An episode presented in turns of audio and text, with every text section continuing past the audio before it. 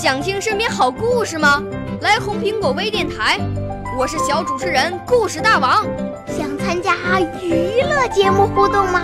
来红苹果微电台，我是小主持人开心果。想来我们新闻现场吗？来红苹果微电台，我为你做直播报道。想有个机会脱口秀吗？来红苹果微电台，我带你在精彩栏目中互动开讲。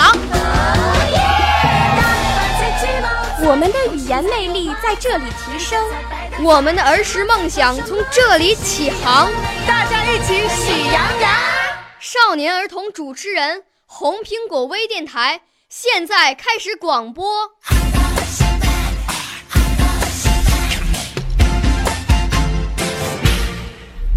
大家好，我是中华好童声经典诵读板块的诵读者罗雨涵，今年七岁了。我来自湖南怀化溆浦县，是生动传媒舒琴老师的学生。我五岁啦，来自从前。我六岁啦，来自陕西。我九岁，来自广东。我十二岁，来自北京。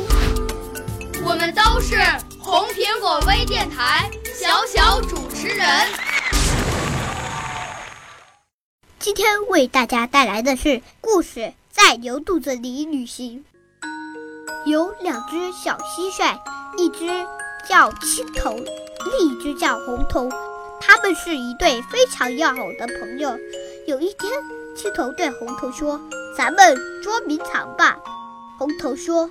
那得我先藏，你来找，好吧？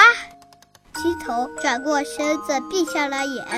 红头四面看了看，悄悄地躲在了一个草堆里，不作声了。正在这时候，一只大黄牛从红头后面慢慢地走了过来。红头做梦也没有想到，大黄牛居然低下头去吃草。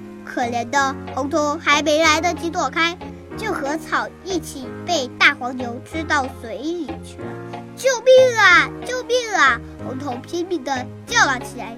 青头急忙问：“你在哪儿？”“我被牛吃了，正在它的嘴里！”“救命呀！救命呀！”青头大吃一惊，大声喊：“躲过它的牙齿！”牛正在这时候。从来不会仔细嚼的，它会把你和草一起吞到肚子里去的。那我马上就会死掉了！红头大哭起来。它和草已经一起进了牛的肚子。青头跳到牛身上，合着肚皮和红头说话：“红头，不要怕，你会出来的。我听说牛肚子里一共有四个胃，前三个胃是储藏食物的。”只有第四个胃才是管消化的。红头悲哀地说：“你说这些对我有什么用呢？当然有用。等一会儿牛休息的时候，它要把吞下去的草重新送回嘴里，然后细嚼慢咽。你是勇敢的蟋蟀，你一定会出来的。谢谢你。”红头的声音几乎听不见了。红头在牛肚子里随着草一起运动着，真的又回到了牛嘴里。终于，红头又看见了光明。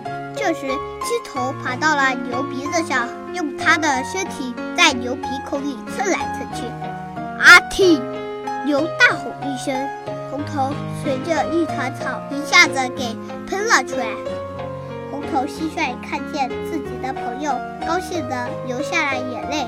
谢谢你，青头蟋蟀笑眯眯地说：“不要哭，就当你到牛肚子里做了一次旅行吧。”谢谢大家。